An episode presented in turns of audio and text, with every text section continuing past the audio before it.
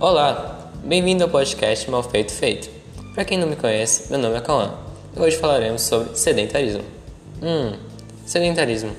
O que vem na sua cabeça quando ouve essa palavra? Deixa-me ver. Uma pessoa no sofá e comendo doces? Afinal, você se considera uma pessoa sedentária? Mas isso é bom ou ruim?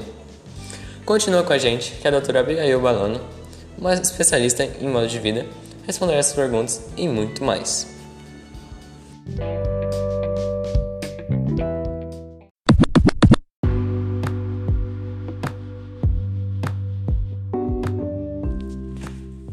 Olá, doutora Abigail. Seja bem-vinda ao nosso podcast Mal Feito Feito. Olá, Cauã. Obrigada. É um prazer estar aqui. Então, vamos lá. Doutora, quando podemos considerar alguém sedentário?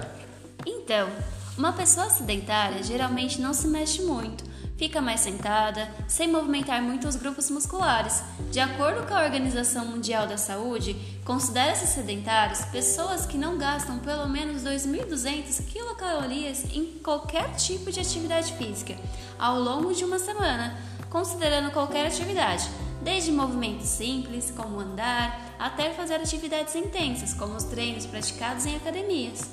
Interessante. Então quer dizer que se eu fazer uma simples tarefa em casa, como lavar louça, posso contar no gasto de calorias semanais? Sim, exato. Bem, se for analisar, muitas pessoas não fazem atividades físicas e ficam mais paradas em casa, vendo TV, jogando videogame, entre outros, não batendo no gasto ideal de gasto calórico, não. Isso é um fato muito preocupante. Sim, Cauã, muitas pessoas não atingem o gasto calórico, onde 46% dos brasileiros são considerados sedentários e as mulheres são as mais afetadas. E o pior é que o aumento do número de crianças e adolescentes sedentários, de, segundo o estudo da Organização Mundial da Saúde, 81% dos jovens são sedentários. Esses fatos são muito preocupantes, pois têm como consequências a obesidade, o maior risco de desenvolver câncer, problemas respiratórios, cardíacos, atrofia muscular, diabetes, distúrbios de sono e na infância pode ocorrer a diminuição dos hormônios de crescimento, entre outros. Nossa, realmente é um fato muito sério e que deve ser mudado. Pois bem, as tecnologias e o acesso à informação estão mais fáceis. Tudo isso ajudou a tornar as pessoas mais sedentárias, e principalmente os mais jovens, que têm tudo mais fácil. Bem, doutora, o que se pode fazer para reverter essa situação? Movimente-se. Essa é a palavra-chave. Escolha uma atividade que mais te agrade. Pode ser um exercício aeróbico, anaeróbico, como uma caminhada, pilates, yoga ou fazer exercícios de musculação em casa ou na academia, tanto faz.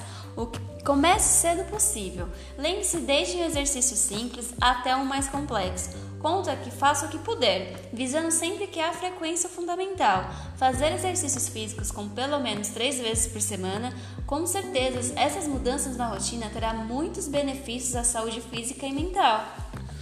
Obrigado, Abigail, por sua explicação e ter esclarecido dúvidas comuns com a gente. Muito obrigado por sua participação. Por nada, eu que agradeço.